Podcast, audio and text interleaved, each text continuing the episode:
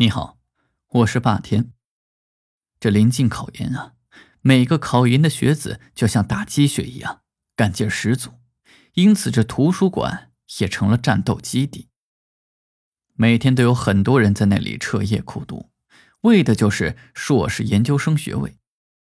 本来我是不打算考的，但是我妈说研究生比本科生的就业机会要大一些，因此我妈就是在半鼓励半威胁的建议下。我值得重新发挥高三刻苦学习的精神，每天在书山题海里畅想未来。几乎每天晚上，我都是在图书馆里待到深夜才回宿舍。这没办法呀，谁让图书馆里的学习气氛好呢？有的考生更累人，直接在图书馆里安了家，什么热水瓶、靠垫、书包、零食都往图书馆里带。还有的甚至带上了毛毯，彻夜不回去，直接就睡在了图书馆里。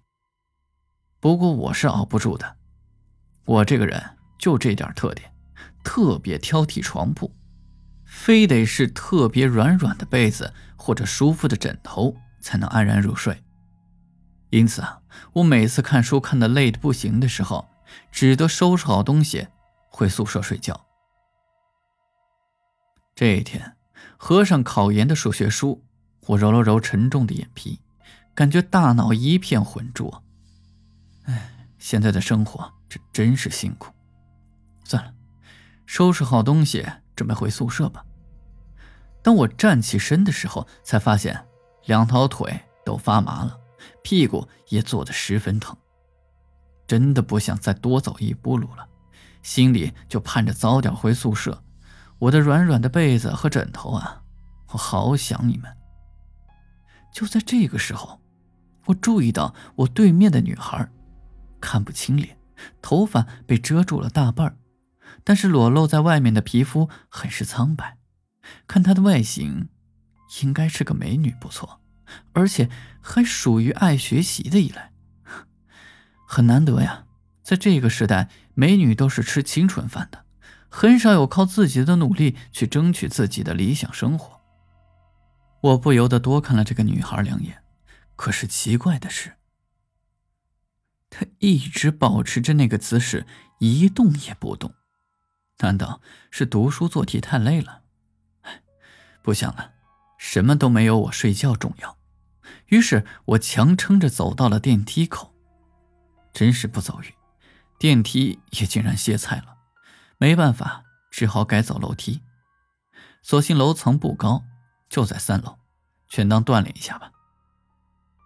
我们的图书馆每层有三个楼梯口，两个在前门，一个在后门。我寻思着后门离宿舍近些，于是就抄近道。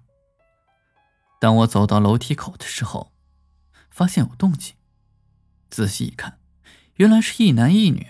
嚯，这肯定是情侣了。现在的大学生啊，真是幸福，花着父母的钱，谈着不考虑未来的恋爱。可我发现这对情侣很奇怪，女的像是要下楼，可是刚下两个台阶就被男的拉了上来，然后男的松了手，女的又走下两个台阶，男生又把她拉了上来，然后又松手，就这样反反复复的。我猜想这两个人可能是在闹别扭了。女的是在耍小脾气吧？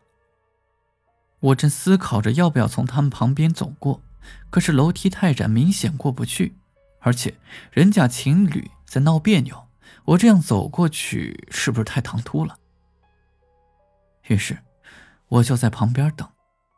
渐渐的，我意识到了一个问题：他们两个很奇怪，就像是在演无声电影一样，没有任何语言，没有任何声音。而且那个拉扯的动作一直在重复，就像是在重播，对，就是在重播。那个男的是背对着我，而那个女的长发遮住了脸。等等，这个身影，不是刚才那个皮肤苍白的女孩吗？好奇怪的两个人！我突然大脑一激灵，这哪里是人？我拔腿就跑，拼了命的冲到前门的楼梯口，可是。我又一次遇到了他们俩，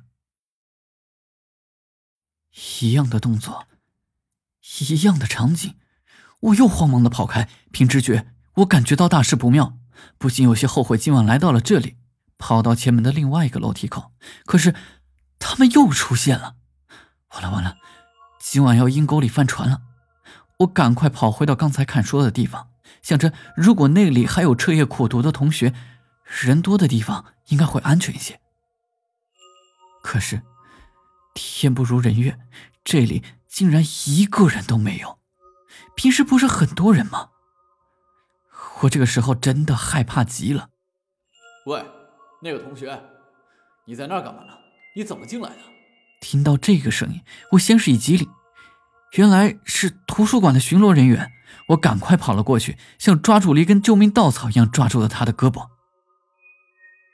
后来，由于惊吓过度，我小病了一场。室友说我在病中一个劲儿的喊着“鬼鬼鬼”的，害怕极了。我就把那天晚上我在图书馆遇见的诡异事情告诉了他们，他们听后唏嘘不已。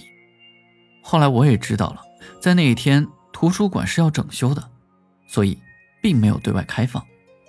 也就是说，那天图书馆里根本没有人。有一天，我和楼管阿姨聊天时，突然想起了这事儿，我就告诉了她。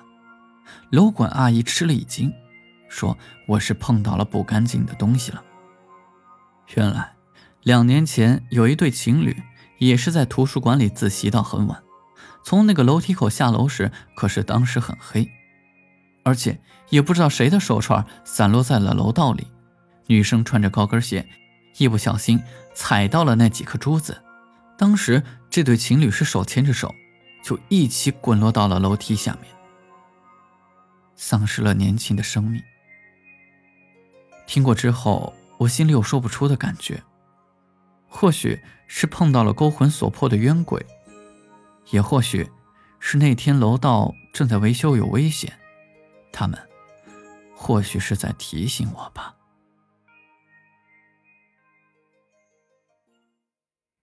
今天的故事就到这里，我们下期再见。